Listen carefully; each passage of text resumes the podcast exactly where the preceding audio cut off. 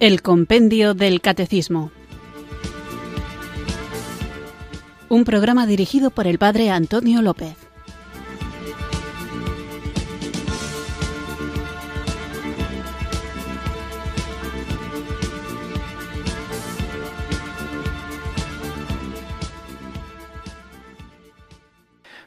Buenas tardes, queridos oyentes de Radio María. Recibido un cariñoso saludo desde Irurzun, en Navarra, quienes sintonizáis una tarde más esta radio que cambia vidas, esta emisora de la Virgen, Radio María, para escuchar el Compendio del Catecismo, nuestro espacio diario de formación católica en el que tratamos de conocer la fe que queremos vivir, que queremos compartir y que también queremos estar preparados para defender. Vamos a seguir hablando de la Eucaristía, un tema central en nuestra vida cristiana y para poder tener el espacio necesario de tiempo en el programa de hoy, cuyo tema espero que os resulte muy interesante. A mí me parece de mucha actualidad, siempre es de actualidad porque todo lo de la Iglesia es actual. Cristo sigue salvando, Cristo sigue llamando a la conversión, Cristo sigue haciéndose presente para nosotros en el Santísimo Sacramento del altar y por eso nada de lo que la Iglesia predica es fuera del tiempo. A veces hay quien dice que la Iglesia debe modernizarse. ¿Puede haber algo más moderno que el eterno presente de Dios? Yo creo que sin duda no. Así que vamos a comenzar con un canto que nos sirva de introducción y de invocación al don del Espíritu Santo que tanto necesitamos para poder comprender, vivir y también, según la promesa de Jesús, defender nuestra fe. Cuando os lleven ante los tribunales, no os preocupéis de qué diréis o cómo os defenderéis, porque el Espíritu Santo pondrá en vuestra boca palabras a las que no podrá hacer frente ningún adversario vuestro. Esto dice el Señor. Así que con esa confianza invoquemos el don del Espíritu Santo.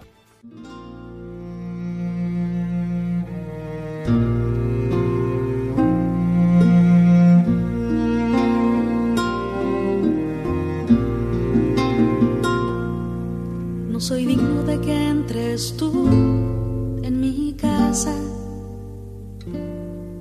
No soy digno de que entres tú en mi casa no soy digno de que entres tú en mi casa. No soy digno de que entres tú en mi casa. Pero dime una palabra tuya y yo me sanaré. Pero dime una palabra tuya sanaré. Solo dime una palabra tuya yo me sanaré. Solo dime una palabra tuya, yo me sanaré. Solo dame un aliento tuyo y yo tendré vida. Solo dame un aliento tuyo y yo tendré vida.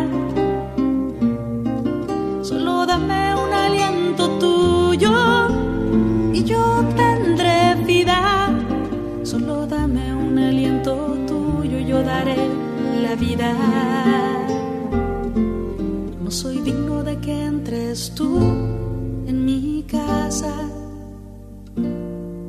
No soy digno de que entres tú en mi casa. No soy digno de que entres tú en mi casa.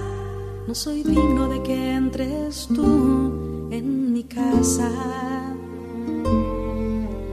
Solo dame una mirada tuya y yo podré ver.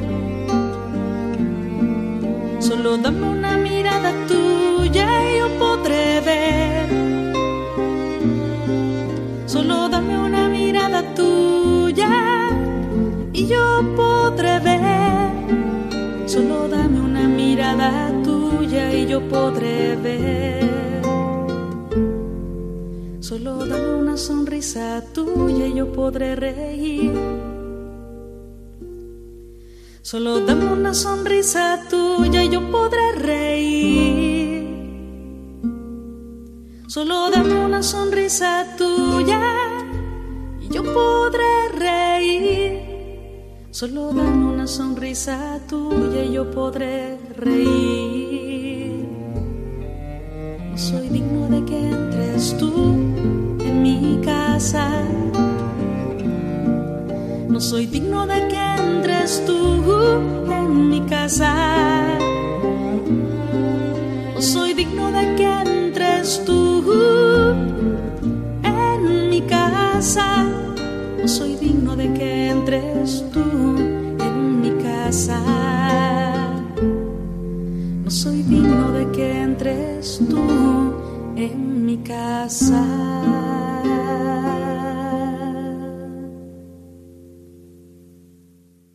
Invocamos al Espíritu Santo con este canto de la hermana Glenda en el que repite insistentemente no soy digno de que entres en mi casa. Y es que el tema del que vamos a hablar hoy es precisamente de qué se requiere para recibir la Sagrada Comunión. ¿Quién puede comulgar? El programa anterior veíamos cuándo se debe recibir la Sagrada Comunión y distinguía la obligatoriedad de ir a la misa todos los domingos y fiestas de precepto, que es distinto de comulgar. Comulgar no es una obligación, sino que es aceptar un regalo que el Señor nos hace, pero que hay que recibirlo con las debidas disposiciones. Esta es la pregunta del programa anterior. ¿Cuándo se debe recibir la Sagrada Comunión? Os recuerdo la respuesta. La Iglesia recomienda, no obliga, no manda, recomienda a los fieles que participan de la Santa Misa recibir también con las debidas disposiciones la Sagrada Comunión, estableciendo la obligación de hacerlo al menos en Pascua. Hoy continuamos no ya con cuándo se debe recibir, sino con cómo se debe recibir. Esta pregunta la tenéis desarrollada en el Catecismo Mayor en los puntos 1385 al 1389 y en el 1415. Nosotros escuchamos ahora la pregunta 291 del compendio del Catecismo. Número 291. ¿Qué se requiere para recibir la Sagrada Comunión? Para recibir la Sagrada Comunión se debe estar plenamente incorporado a la Iglesia Católica y hallarse en gracia de Dios, es decir, sin conciencia de pecado mortal. Quien es consciente de haber cometido un pecado grave debe recibir el sacramento de la reconciliación antes de acercarse a comulgar. Son también importantes el espíritu de recogimiento y de oración, la observancia del ayuno prescrito por la Iglesia y la actitud corporal, gestos, vestimenta, en señal de respeto a Cristo. Decía el Papa Benedicto XVI que la Eucaristía es un don de Dios para la vida del mundo y que por lo tanto es sumamente importante que los pastores y los fieles se comprometan constantemente a profundizar en este gran sacramento. Y eso es lo que estamos haciendo en estos programas del compendio del catecismo dedicados a la Eucaristía. Así, sigue el Papa Benedicto, cada uno podrá fortalecer su fe y cumplir cada vez mejor su misión en la Iglesia y en el mundo, recordando que la Eucaristía conlleva la fecundidad en su vida personal, así como en la vida de la Iglesia y del mundo. El Espíritu de verdad da testimonio en vuestro corazón. También vosotros dad testimonio de Cristo ante los hombres. Por consiguiente, la participación en la Eucaristía no nos aleja de nuestros contemporáneos. Al contrario, dado que es la expresión por excelencia del amor de Dios, nos invita a comprometernos con todos nuestros hermanos para afrontar los desafíos actuales y para hacer de la tierra un lugar en el que se viva bien. Por eso, Debemos luchar sin cesar para que se respete a toda persona desde su concepción hasta su muerte natural, para que nuestras sociedades ricas acojan a los más pobres y reconozcan toda su dignidad, para que cada persona pueda alimentarse y mantener a su familia, y para que en todos los continentes reine la paz. Misterio de la fe. Es lo que proclamamos en cada misa. Deseo que todos se esfuercen por estudiar este gran misterio, especialmente releyendo y profundizando individual y colectivamente en el texto del concilio sobre la liturgia, la constitución Sacrosantum Concilium, con el fin de testimoniar con valentía este misterio. De este modo, cada persona logrará entender mejor el sentido de cada aspecto de la Eucaristía, comprendiendo su profundidad y viviéndola con mayor intensidad. Sigue el Papa Benedicto. Cada frase, cada gesto tiene su sentido y entraña un misterio. Exhorto de manera especial a los sacerdotes a rendir el debido honor al rito eucarístico y pido a todos los fieles que en la acción eucarística respeten la función de cada persona, tanto sacerdote como de laicos. La liturgia no nos pertenece a nosotros, es el tesoro de la Iglesia. La recepción de la Eucaristía, la adoración del Santísimo Sacramento, con ella queremos profundizar nuestra comunión, prepararnos para ella y prolongarla, nos permite entrar en comunión con Cristo y a través de él con toda la Trinidad para llegar a ser lo que recibimos y para vivir en comunión con la Iglesia. No debemos olvidar nunca que la Iglesia está construida en torno a Cristo y como dijeron San Agustín, Santo Tomás de Aquino y San Alberto Magno, siguiendo a San Pablo, la Eucaristía es el sacramento de la unidad de la Iglesia, porque todos formamos un solo cuerpo cuya cabeza es el Señor. Debemos recordar siempre la última cena del jueves santo, donde recibimos la prenda del misterio de nuestra redención en la cruz. La última cena es el lugar donde nació la Iglesia, el seno donde se encuentra la Iglesia de todos los tiempos. En la Eucaristía se renueva constantemente el sacrificio de Cristo, se renueva continuamente Pentecostés. Ojalá todos toméis cada vez mayor conciencia de la importancia de la Eucaristía dominical, porque el domingo, el primer día de la semana, es el día en que honramos a Cristo, el día en que recibimos la fuerza para vivir diariamente el don de Dios. También deseo invitar a los pastores y a los fieles a prestar atención renovada a su preparación para recibir la Eucaristía. A pesar de nuestra debilidad y nuestro pecado, Cristo quiere habitar en nosotros. Por eso debemos hacer todo lo posible para recibirlo con un corazón puro, recuperando sin cesar, mediante el sacramento del perdón, la pureza que el pecado mancilló, poniendo nuestra alma de acuerdo con nuestra voz. De hecho, el pecado, sobre todo el pecado grave, se opone a la acción de la gracia en nosotros. Por otra parte, los que no pueden comulgar debido a su situación, de todos modos encontrarán en una comunión de deseo y en la participación de la Eucaristía una fuerza y una eficacia salvadora. Hasta aquí las palabras del Papa Benedicto XVI. Antes de continuar con qué requisitos son necesarios para participar de la Sagrada Comunión, qué disposiciones son necesarias para comulgar, me gustaría no despistarnos del tema. ¿Por qué digo esto?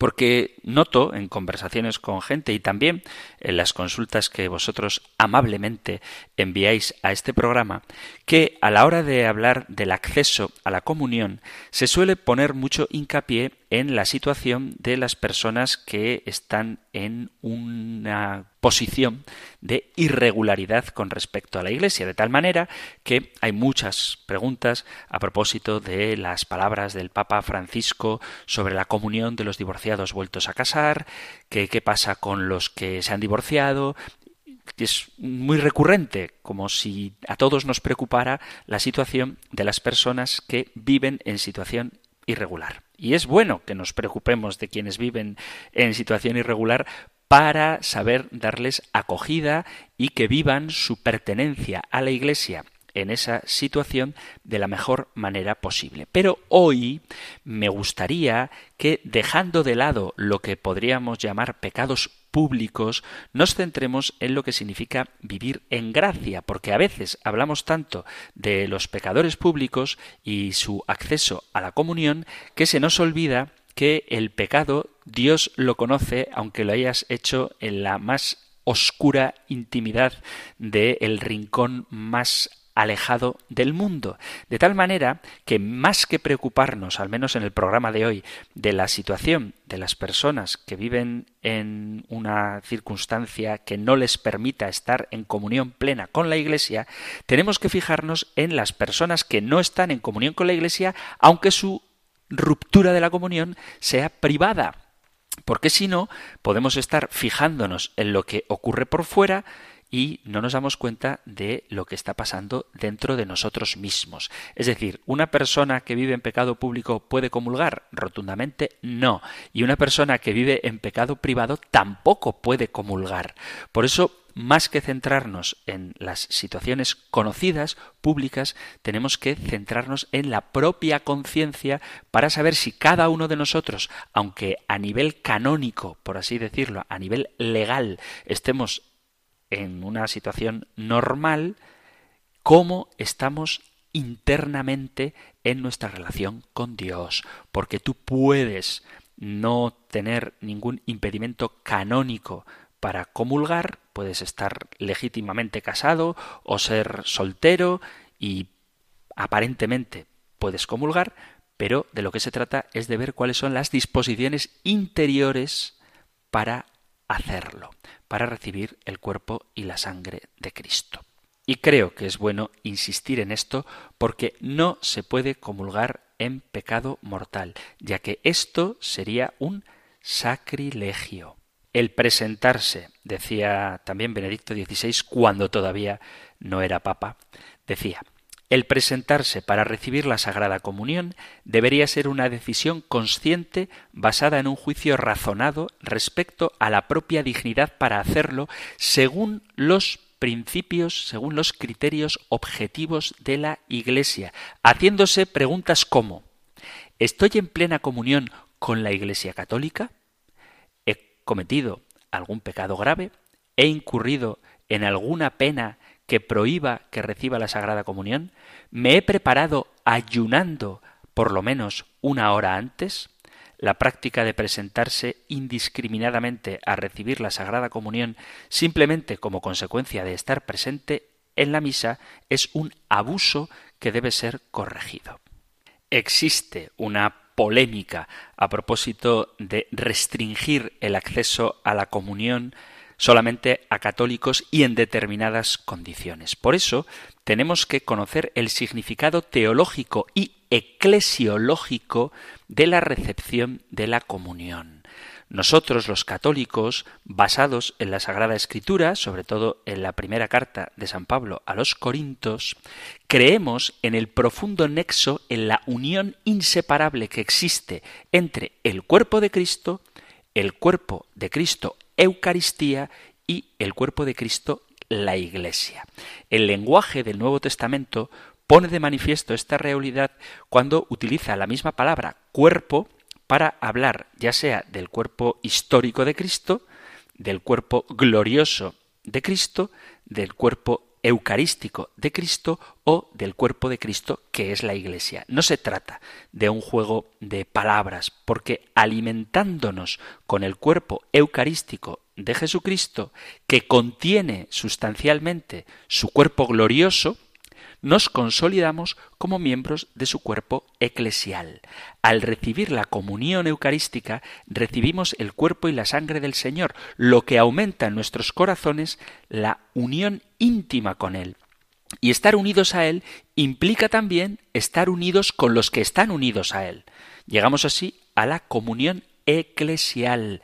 Esto es lo que la teología expresa con la frase que la Eucaristía edifica la iglesia. Si tú no estás unido a la iglesia, bien sea porque no crees todo lo que la iglesia cree, bien sea porque estás en una situación que la iglesia considera como irregular, no puedes estar en comunión con Cristo, con el cuerpo de Cristo sacramental en la Eucaristía, si no estás en comunión con el cuerpo de Cristo que es la Iglesia. La comunión eucarística nos hace entrar en comunión con el Señor y nos consolida en la comunión eclesial. Cuando miramos las cosas en negativo, es interesante recordar lo que significa la palabra excomunión antes de que se desarrollasen las consecuencias jurídicas canónicas, ser excomulgado significaba, igual que significa ahora, ser apartado de la comunión eucarística. Quien es excluido de la comunidad eclesial no puede tomar parte de la comunión eucarística. Ahora bien, la Eucaristía no es automática, los que comulgan recibiendo la Eucaristía como lo que es, es decir, como el cuerpo y la sangre de Cristo, con fe viva en su presencia real en las especies, es algo que nos compromete, porque significa creer en la verdad completa revelada por Cristo, pues es el Cristo completo quien está presente en la Eucaristía. Y la verdad completa incluye todo lo que la Iglesia propone como dato revelado. Significa creer, como hacemos los cristianos, no solamente aceptando intelectualmente unas determinadas verdades, sino también adecuando nuestra vida con ese conocimiento.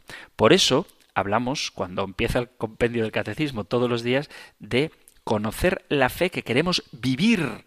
De ahí lo de estar en regla con la Iglesia Católica como una condición necesaria para recibir la Eucaristía en una celebración católica. No es una cuestión de reglamento, que por ejemplo te dice, no, para entrar a este campo a jugar al fútbol o al golf tienes que ir con unas zapatillas determinadas.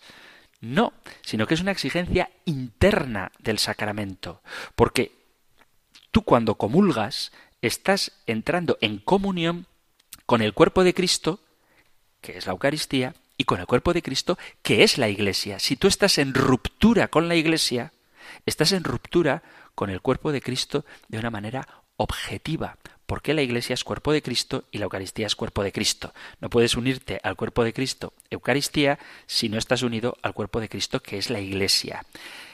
A algunos les resulta escandaloso que la Iglesia católica niegue la comunión a los que no están en comunión con ella porque forman parte de las iglesias protestantes o incluso a algunos católicos. Pero para entender esto hay que volver a insistir en que la comunión eclesial es una condición previa para acceder a la comunión eucarística, porque hay una integridad de la fe y tiene que haber también ausencia de pecado grave. La comunión en la fe, la integridad en la fe incluye, obviamente, ser católico. Y ser católico implica el no vivir en una situación de pecado habitual, no solamente por las irregularidades familiares, no solamente por el tema del matrimonio que tanto preocupa, sino también porque existen posiciones ideológicas que son incompatibles con la fe católica. Aunque tú estés legítimamente casado, si no crees todo lo que cree la Iglesia católica o luchas por ideales, valores que contradicen la enseñanza católica, no estás en comunión con la Iglesia y por lo tanto no puedes entrar en comunión eucarística con Cristo. Y esto tanto a nivel público, los pecados públicos, por ejemplo, un médico que regente o que se dedique a realizar abortos es una situación pública de pecado, sino también en los pecados ocasionales, privados, graves, que cada uno pueda cometer. Eso te hace estar en ruptura con la Iglesia. La norma moral y pastoral que seguimos los sacerdotes al distribuir la comunión es la de negarla públicamente a quienes públicamente son conocidos como personas que no pueden recibirla. Proceder de otro modo implicaría echar por tierra el significado teológico y eclesiológico del que estamos hablando. Para los católicos, dar la comunión a un no católico dentro de una celebración católica de la Eucaristía es una gran contradicción, pues implicaría una comunión eclesial que realmente no existe. Es decir, cuando tú recibes la comunión, la Eucaristía, sin estar en comunión con la Iglesia que te la está dando, que es quien la hace y que además la Eucaristía expresa la unidad de la Iglesia, estás incurriendo en una contradicción. Y esto pasa también en el caso de un pecador público. Un pecador público es alguien que abiertamente está en oposición a lo que la Iglesia enseña. No se trata de darte la comunión para saciar un anhelo emocional, un sentimiento genérico de fraternidad, que te aceptamos en la comunión de la Iglesia aunque estés en situación de pecado. No, sino que aunque eres acogido en la Iglesia, aunque eres llamado a la conversión, aunque la Iglesia te quiera acompañar en tu situación, aunque ejerza el ministerio de la caridad contigo, aunque rece por ti y a tu lado, si tú vives en una situación irregular, si tú estás en una posición abiertamente contraria a lo que la Iglesia predica, no puedes recibir la Eucaristía porque no estás en comunión con Cristo entero, con su cuerpo, que es la Iglesia, con su sangre, alma y divinidad. Es importante notar que la necesidad de la unidad plena en la fe entre los participantes en la Eucaristía es algo exigido por el propio sentido que tiene el sacramento, la realidad sustancial del cuerpo de Cristo, porque en ella está necesariamente implicada la fe en todo lo que Cristo ha revelado, que es lo que la Iglesia enseña. No pueden, por tanto, separarse comunión eucarística y comunión en la verdad. La Iglesia Católica niega la comunión eucarística a quien no participa plenamente en la comunión de la Iglesia, pues no puede participar en el signo de la unidad plena, que es la Eucaristía, quien no vive en esa unidad plena eternamente. O sea, eternamente no, enteramente. O sea, no hay plena comunión y por lo tanto no puedes recibir la comunión. Yo creo que es algo que no es tan difícil de entender. El problema está en que a veces proponemos como primordial nuestro sentimiento en vez de la verdad de lo que estamos recibiendo, el cuerpo, sangre, alma y divinidad de Cristo, y lo que eso significa. ¿Qué significa? Plena comunión con la Iglesia. Desde la perspectiva católica, el acceso a la comunión eucarística sin una plena comunión eclesial es algo absurdo porque no realiza lo que significa el sacramento de la Eucaristía. Y al no significar, tampoco causa esa unidad que realiza participar del cuerpo y sangre de Cristo. El deseo y la necesidad que uno pueda sentir de recibir la comunión es algo ciertamente personal, pero no es algo privado, porque estamos ante un bien de la Iglesia, de hecho el bien por excelencia, algo de lo que no somos dueños. Y no respetar esta disciplina no es simplemente una contradicción en quien comulga, sino también en toda la Iglesia. La negación de la comunión, sea a católicos en situaciones públicas que lo impiden, o sea a no católicos, no es una actitud de indiferencia, indolencia o incomprensión ante estas situaciones, sino que simplemente se trata de vivir en coherencia nuestra fe en la Eucaristía. Para entender esto, tenemos que formarnos en la fe y tener también sentido de lo que es el pecado y sus consecuencias, porque el pecado, ya hablaremos de ello cuando tratemos el tema de la confesión, no es algo que tú cometes a solas y que hiere tu comunión con Dios, por supuesto es eso, sino que es algo que rompe tu comunión con la Iglesia. Como creemos en la comunión de los santos, cuando rompemos esa comunión, nos privamos de todos los beneficios que tiene el ser miembro completo, vivo, activo del cuerpo de Cristo. Entonces, ¿cómo podemos hacer entender a la gente que en situaciones de pecado público o en situaciones irregulares no se puede comulgar con formación, formación de lo que es la Eucaristía y de lo que la Eucaristía significa. No se puede explicar cosas sin tener otras cosas previas. Por ejemplo, quien no sabe sumar, quien no sabe que uno más tres son cuatro, no le puedes enseñar a multiplicar.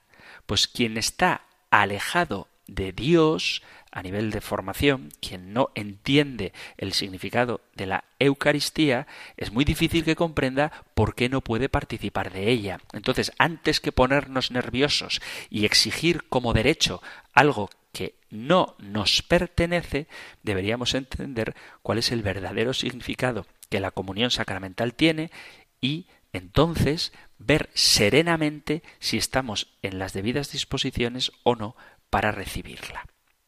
Si a ti te duele el no poder comulgar, ese dolor de no poder participar del sacramento eucarístico puede tener para ti un valor sanador. Lo mismo que el dolor es, entre comillas, entended lo que quiero decir, el dolor es bueno. Si a ti te duele algo, es señal de que algo en ti no está bien.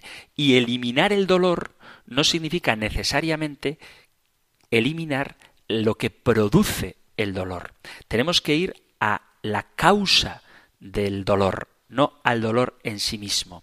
Entonces, si a ti te duele el no poder participar de la comunión eucarística, tienes que ver cuál es la razón por la que no puedes participar de ella y sanar lo que la provoca. No ir a comulgar sin haber hecho un proceso de conversión. Es algo ciertamente fatigoso, pero que da resultados seguros, porque tú puedes participar de la comunión indignamente si vives en una situación de pecado, me da igual público o privado, por favor, quiero insistir en esto. El pecado es ruptura con el cuerpo de Cristo, que es la Iglesia, entonces sea público o privado, estás separando el cuerpo de Cristo, estás desvinculado de él y aunque tú comulgues, sigues desvinculado de Cristo. Aunque tú recibas la comunión sacramental, si lo haces inadecuadamente porque estás en una situación de pecado, tu pecado sigue ahí. Y lo que te aleja de Dios no es no poder comulgar, lo que te aleja de Dios es tu situación de pecado. Y eso es lo que hay que curar.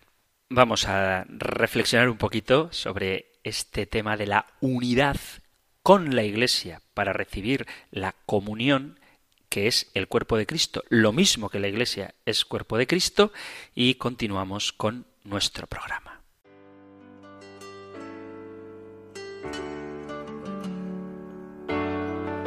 En Efesios 4:5 dice que hay un solo Señor, una sola fe, un solo bautismo, un solo Dios y Padre de todos. Solo Dios, una sola fe. Un solo Padre, Padre de todos, un solo Señor, un solo Dios, una sola fe, un solo Padre, Padre de todos, un solo Señor. Un solo cuerpo, Un solo Espíritu,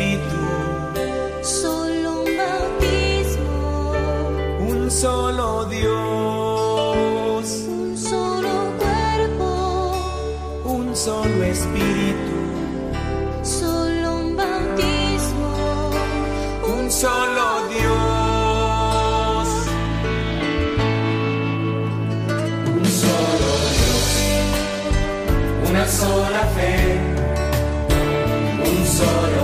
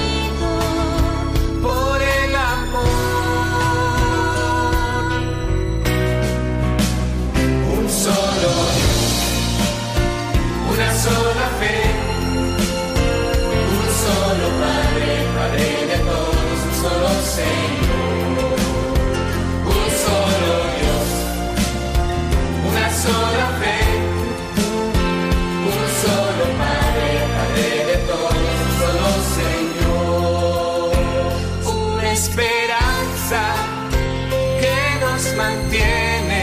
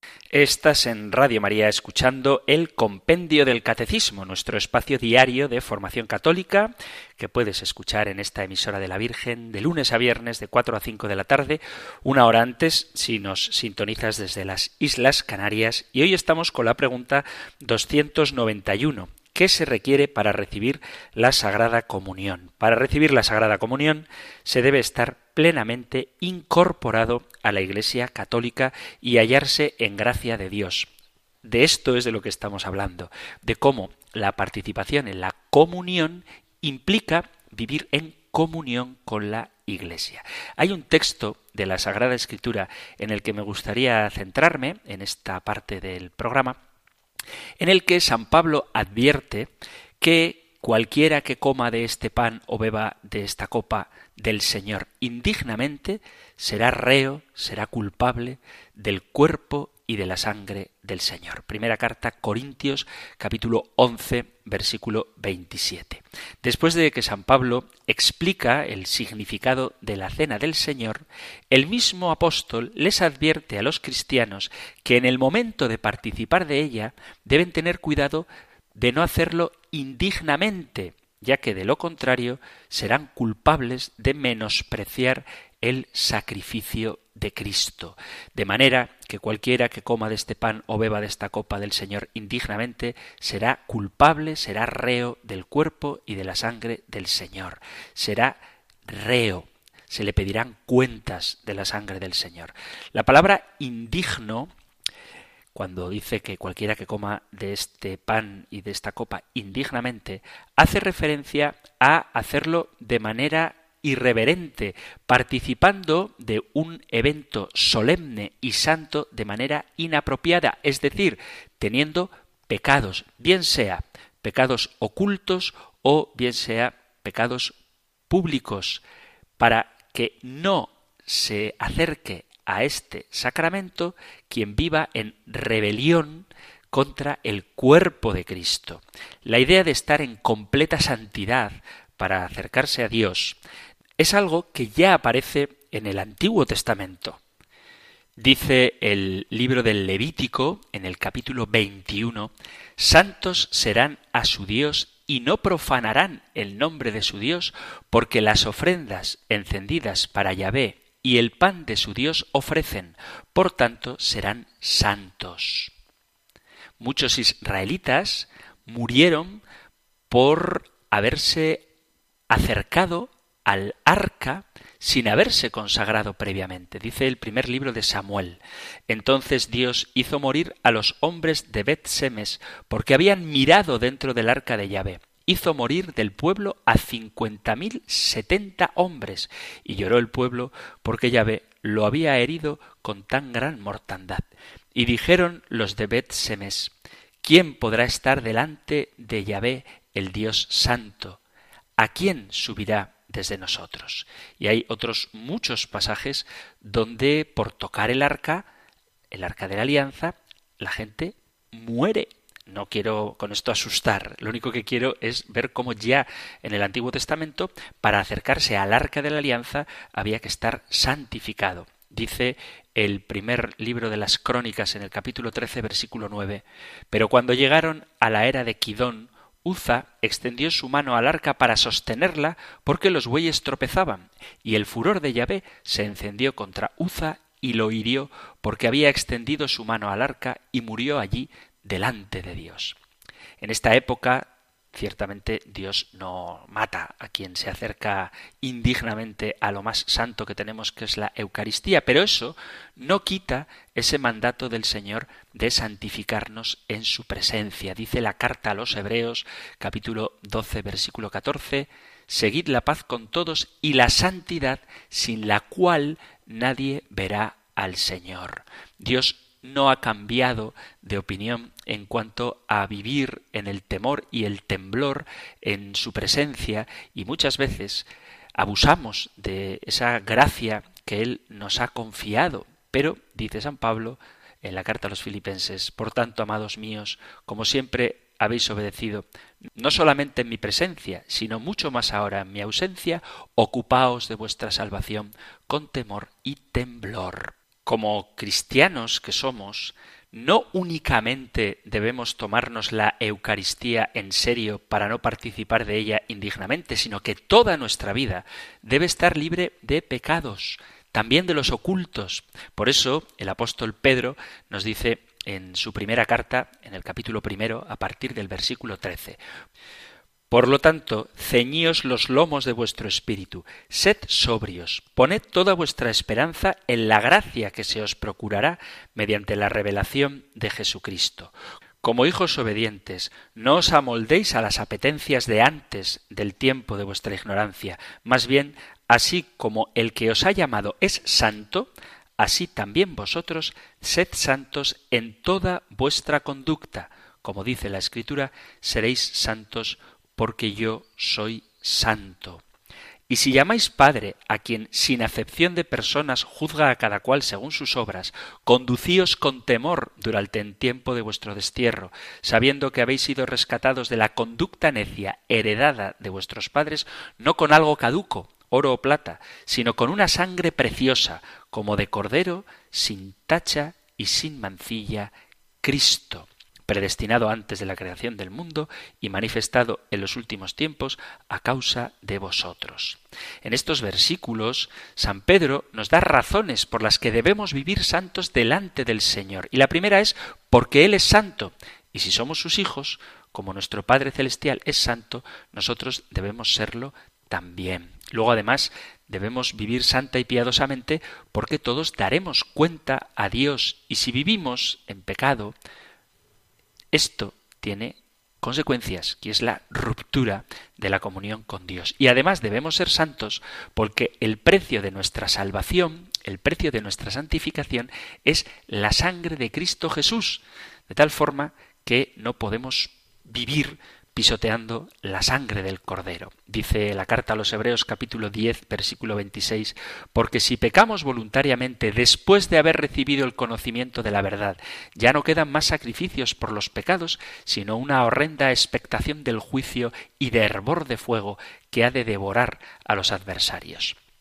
El que viola la ley de Moisés por el testimonio de dos o tres testigos, muere irremisiblemente ¿Cuánto mayor castigo pensáis que merecerá el que pisoteare al Hijo de Dios y tuviere por inmunda la sangre del pacto en la cual fue santificado e hiciere afrenta al Espíritu de gracia? Pues conocemos al que dijo Mía es la venganza y yo daré pago, dice el Señor. Y otra vez el Señor juzgará a su pueblo. Horrenda cosa es caer en manos del Dios vivo. Cita del Nuevo Testamento, carta a los Hebreos capítulo 10, versículo a partir del 26. Como cristianos debemos vivir en santidad delante de Dios y no abusar de la gracia llevando una doble vida o ocultando nuestro pecado pensando que como nadie lo ve, el Señor, que es el santo de los santos, lo va a pasar por alto.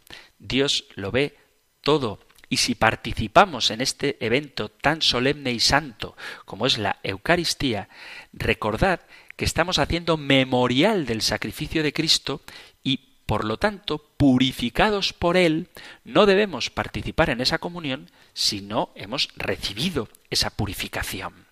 Dice la carta a los Corintios en el capítulo 11, primera carta a Corintios, capítulo 11, versículo 28 en adelante, por tanto, pruébese cada uno a sí mismo y coma así del pan y beba de la copa, porque el que come y bebe indignamente sin discernir el cuerpo del Señor, come y bebe su propia condenación. Por lo cual hay muchos enfermos y debilitados entre vosotros, y muchos duermen.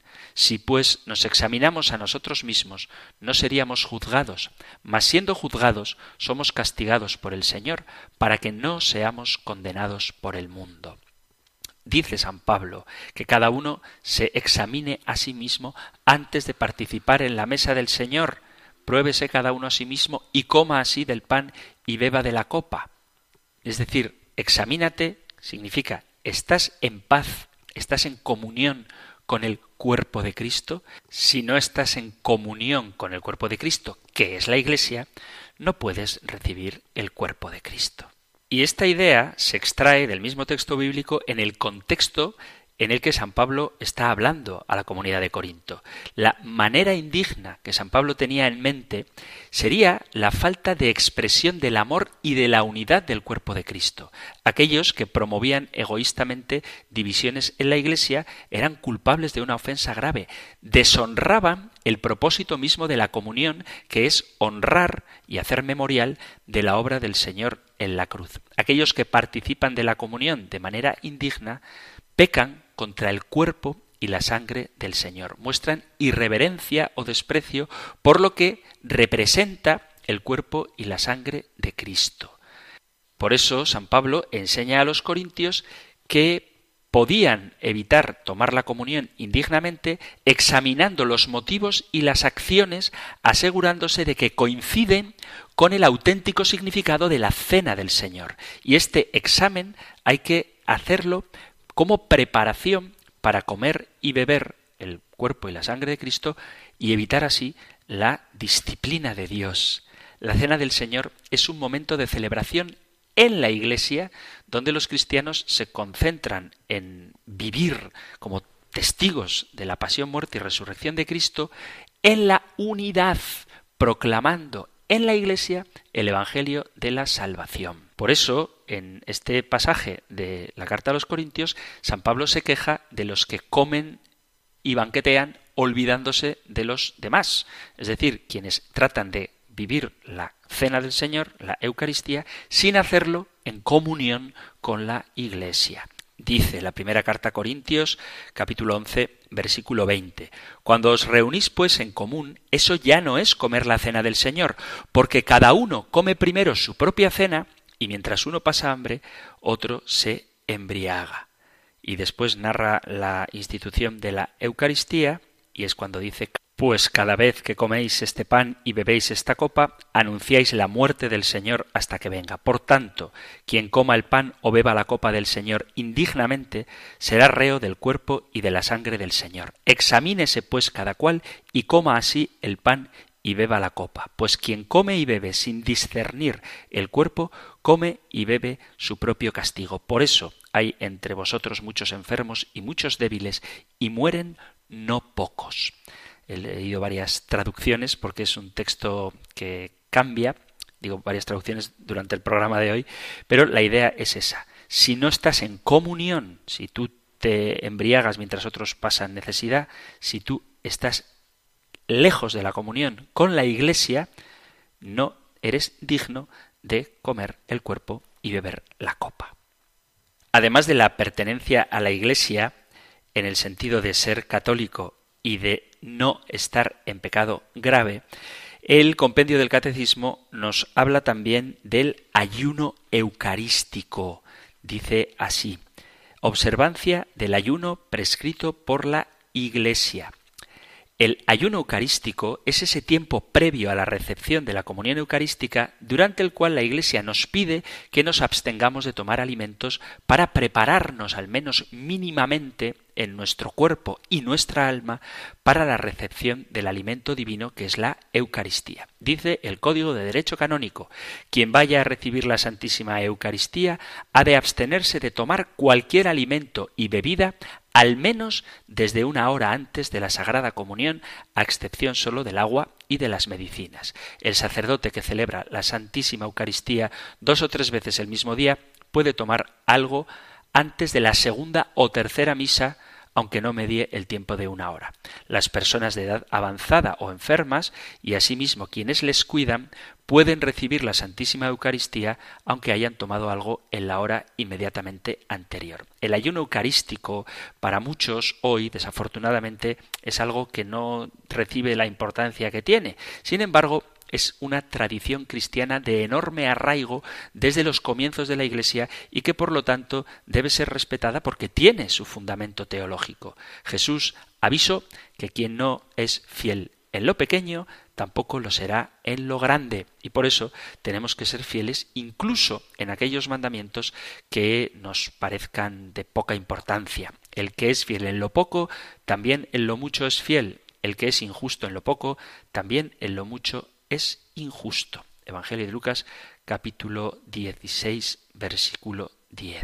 Así que el ayuno eucarístico es una condición para participar de la Eucaristía. Y si no has podido hacer ayuno, no comulgues, porque estarías incurriendo en un acto que no debes, porque la Iglesia te pide que ayunes una horita antes de comulgar, no antes de la misa. Si la misa dura media hora, pues media hora antes de que comience la misa, no consumas ningún alimento que tampoco te va a pasar nada, para que tu cuerpo se prepare para recibir el pan celestial. Y también, por no dejarlo sin mencionar, además del ayuno eucarístico, el compendio del catecismo habla de la actitud corporal gestos, vestimenta en señal de respeto a Cristo. Tened en cuenta que cuando vamos a comulgar estamos delante del Señor y eso ha de manifestarse en una actitud interior de reverencia, pero también en una actitud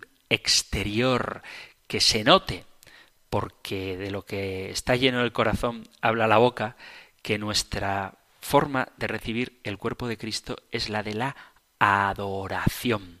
Una adoración que se expresa también de manera visible en nuestras actitudes corporales y en nuestra vestimenta. Y a este propósito os animo a que comulguéis bien, ya sea en la mano o en la boca, que comulguéis bien. Si lo hacéis en la boca, abriendo bien la boca, sacando la lengua para que entre el cuerpo de Cristo en vuestro cuerpo. Si lo hacéis en la mano, ya sabéis, posicionando la mano izquierda sobre la derecha, haciendo una cruz con ambas palmas extendidas y comulgando delante del sacerdote.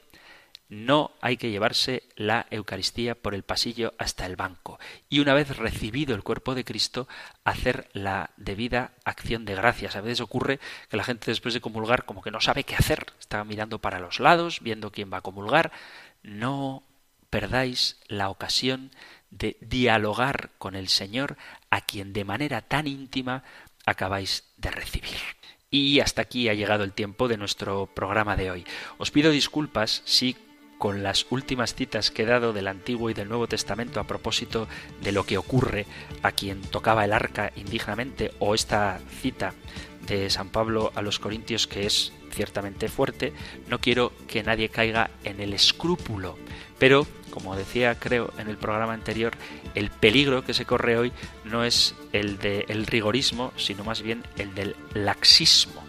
Tenemos que ser conscientes de que el Señor, con su palabra, es quien nos hace dignos de participar de su cuerpo y de su sangre, como decimos, no soy digno de que entres en mi casa, pero una palabra tuya bastará para sanarme.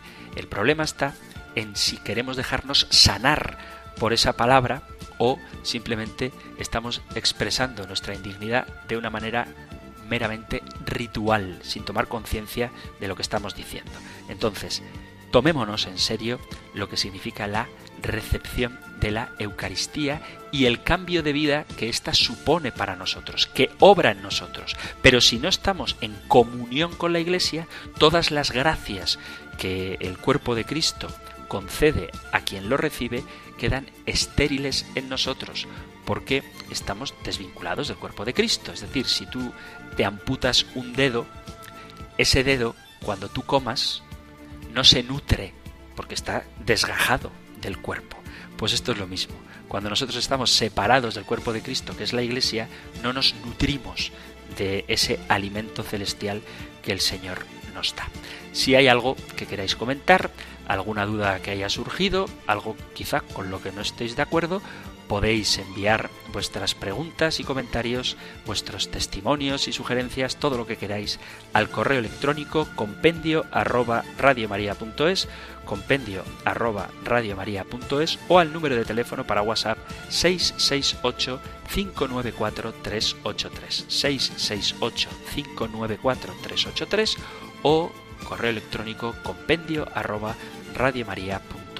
Terminamos recibiendo la bendición del Señor. El Señor te bendiga y te guarde, el Señor ilumine su rostro sobre ti y te conceda su favor, el Señor te muestre su rostro y te conceda la paz. Muchísimas gracias por estar ahí, gracias por escuchar el compendio del catecismo y si queréis volveremos a encontrarnos en un próximo programa. Un fuerte abrazo.